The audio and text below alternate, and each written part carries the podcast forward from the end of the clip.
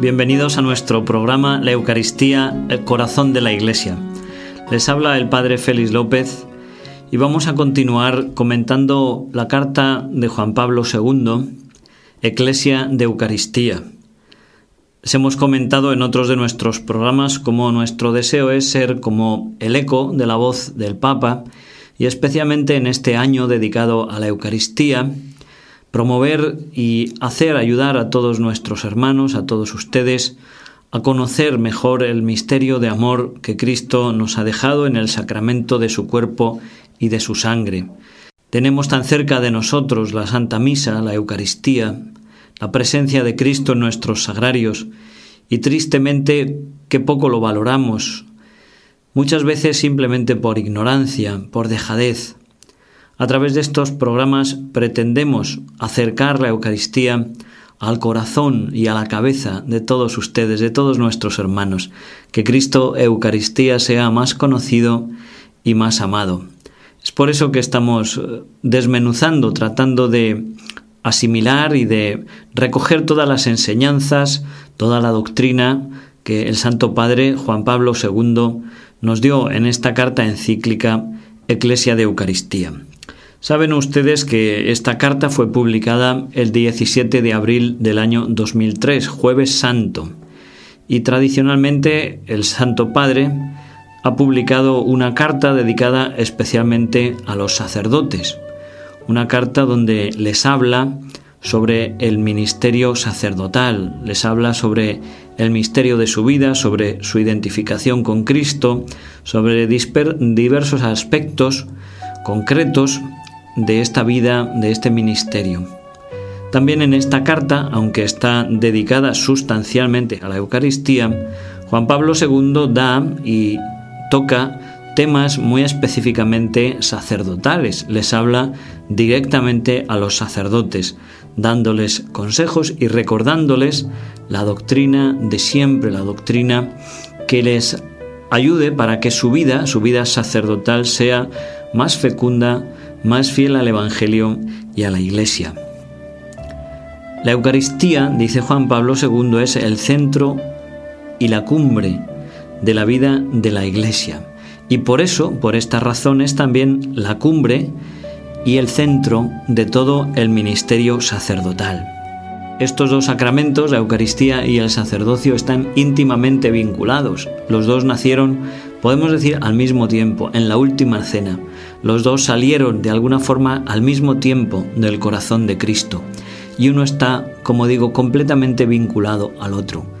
El sacerdote vive para la Eucaristía y su misión más importante es dar la Eucaristía, celebrar la Eucaristía para la Iglesia. Y al mismo tiempo el sacerdote no puede vivir sin la Eucaristía. La vida sacerdotal no tiene sentido sin la Eucaristía. Y esto es lo que Juan Pablo II está recordando. En esta situación, en esta cultura donde nosotros vivimos, estamos continuamente como bombardeados por el ruido, por el movimiento, y en esta nuestra cultura la misión y la función sacerdotal se hace también a veces difícil, complicada. Los sacerdotes están sumergidos también en medio del ajetreo, de las prisas, de las diversas funciones, las atenciones a la parroquia, a los enfermos y mil tareas que la vida parroquial y la vida sacerdotal requiere. El sacerdote, dice Juan Pablo II, corre el peligro de la dispersión, corre el peligro de vaciarse interiormente en ese ir y correr, ir y venir de acá para allá continuamente, saliendo siempre como fuera de sí mismo, tiene ese riesgo de la dispersión, del vaciamiento, del caer en la superficialidad, del hacer tantas cosas, tantas cosas, que al final se olvide de por qué las hace o por quién las hace. Y ya el Concilio Vaticano II, en el decreto sobre la vida de los presbíteros, Presbyterorum Ordinis, recordaba cómo la caridad pastoral es el vínculo que da unidad a la vida del sacerdote. caridad pastoral. El amor de Cristo, buen pastor, es el que tiene la capacidad y la fuerza de unificar esa vida, de unificar los distintos aspectos del trabajo y del ministerio pastoral del sacerdote. Y al mismo tiempo, recuerda el concilio, esta caridad pastoral brota sobre todo del sacrificio eucarístico, porque es el centro y la raíz de toda la vida del presbítero.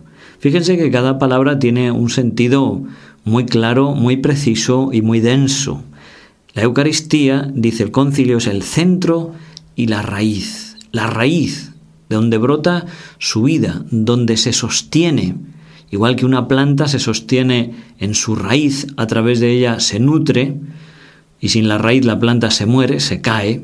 Lo mismo la vida sacerdotal, sin la raíz de la Eucaristía, se muere y se cae. La Eucaristía es el centro y la raíz de toda la vida del presbítero y es precisamente de ahí, de ese contacto personal con Cristo, de esa celebración devota y cotidiana, como recuerda eh, el concilio y recomienda también Juan Pablo II, como vamos a ver enseguida, es de donde el sacerdote puede también recobrar sus fuerzas, llenarse llenarse de vida. Jesús nos dijo en el Evangelio, y es algo válido para todos, pero muy especialmente también para los sacerdotes, sin mí no podéis hacer nada. Sin mí no podéis hacer nada. Y Jesús recuerda en el Evangelio de San Juan también, si el sarmiento no está unido a la vid, no puede dar fruto. Por eso no se trata de tareas humanas. Es importante que el sacerdote trabaje, que el sacerdote sea un hombre activo, que el sacerdote atienda a todas las labores, a todas las faenas que el trabajo parroquial requiere o el trabajo en servicio de la Iglesia. Pero lo más importante es que el sacerdote viva de Cristo, que el sacerdote sea, como lo llama Juan Pablo II muchas veces, el hombre de Dios, el hombre que sabe de Dios, que conoce a Dios, que tiene amistad con Dios, con Jesucristo, que es capaz de hablar de su propia experiencia, de su propia intimidad con Él y que es capaz de hablar de Jesucristo en primera persona, no como alguien que ha conocido de oídas, sino como alguien que conoce íntimamente, alguien que conoce de corazón a corazón. De ahí que la Eucaristía, y especialmente la celebración cotidiana de la Santa Misa, sea el centro y la raíz de la vida del presbítero. Solo en Él, solo en Cristo, la vida sacerdotal podrá tener un sentido, podrá tener un sostén, podrá tener vida, podrá ser floreciente y sobre todo podrá ser fecunda. Sin mí no podéis hacer nada. Si el sarmiento no está unido a la vid, no puede dar fruto. No es el sacerdote quien salva por sí mismo, por sus talentos personales, por su simpatía, por su eh, locuacidad o elocuencia. No es el sacerdote quien salva con su ir y venir de acá para allá. El sacerdote salva en la medida en que representa a Cristo, en la medida en que transmite a Cristo, en la medida en que transparenta a Jesucristo. De ahí que sea esencial para todo sacerdote vivir unido a Jesucristo y encontrar en él, como dice el concilio, y estamos repitiendo esa fuente de unidad. Para la lucha contra la dispersión, el sacerdote tiene que vivir, encontrar su unidad en Cristo y en Cristo Eucaristía. Todo esto, dice Juan Pablo II, está también íntimamente relacionado con la pastoral de las vocaciones sacerdotales. En este momento de la Iglesia, toda esta pastoral es muy necesaria y muy importante. Pero cuando nosotros contemplamos el Evangelio, Jesús dice a sus apóstoles, rogad al dueño de la mies que envíe operarios a su mies. La mies es mucha, los obreros son pocos. Quizá hoy en nuestra Europa de vieja cristiandad, pero tristemente descristianizada, esa Europa que está perdiendo sus raíces, las raíces cristianas de donde nació y de donde brotó, esta escasez de sacerdotes se hace sentir de forma dolorosa a veces en algunos sitios. Y recuerda Juan Pablo II cómo se debe rezar por las vocaciones y cómo la oración más grata, la oración más potente, es precisamente la oración unida a la Eucaristía, porque es Cristo sacerdote quien ora cuando se celebra la Eucaristía. Al mismo tiempo recuerda el Papa Juan Pablo II cómo esta celebración devota de la Eucaristía es también en sí misma una fuente de vocaciones. ¿Cuántos jóvenes, monaguillos, cuántos jóvenes que asisten a la misa en el ver el cuidado, el esmero, la dedicación, la vida ejemplar de un sacerdote se han movido a querer ser como él, se han querido han querido imitar a ese hombre que vive de Dios y que vive para Dios. Por tanto, la celebración de la Eucaristía sigue siendo central en esta pastoral de la vocación y de las vocaciones sacerdotales. Esta escasez de sacerdotes de las que estamos hablando ha hecho necesario que en algunas parroquias o en algunas comunidades cristianas la celebración del culto se haya encomendado a algunos otros fieles que han hecho una labor de suplencia. Ciertamente, cualquier fiel no ordenado, sea religioso o sea un fiel bautizado con buena preparación, nunca puede suplir la labor sacerdotal en cuanto a la celebración sacramental de la Eucaristía. Tenemos que recordar que solamente el sacerdote puede actuar in persona Christi, como decíamos en algunos de nuestros programas anteriores. Solamente el sacerdote puede celebrar la Eucaristía. Y tenemos que darnos cuenta que esas son soluciones provisionales, es una solución simplemente temporal que debe mover a esa comunidad que carece de un sacerdote a rezar intensamente al Señor para que incremente sacerdotes, para que incremente el número de vocaciones sacerdotales dentro de la Iglesia, de toda la Iglesia universal y también de nuestras iglesias particulares.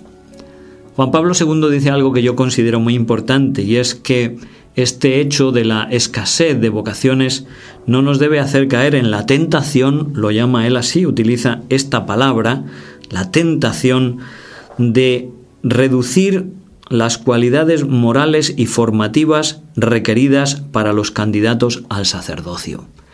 Dicho de otra forma, el hecho de que necesitemos sacerdotes en la Iglesia no significa que tengamos que abrir las puertas para que cualquiera pueda acceder al ministerio sacerdotal. Deben ser promovidos a este ministerio sacerdotal aquellos, primero que Dios llame y segundo que reúnan, como dice el Papa, cualidades morales y cualidades formativas.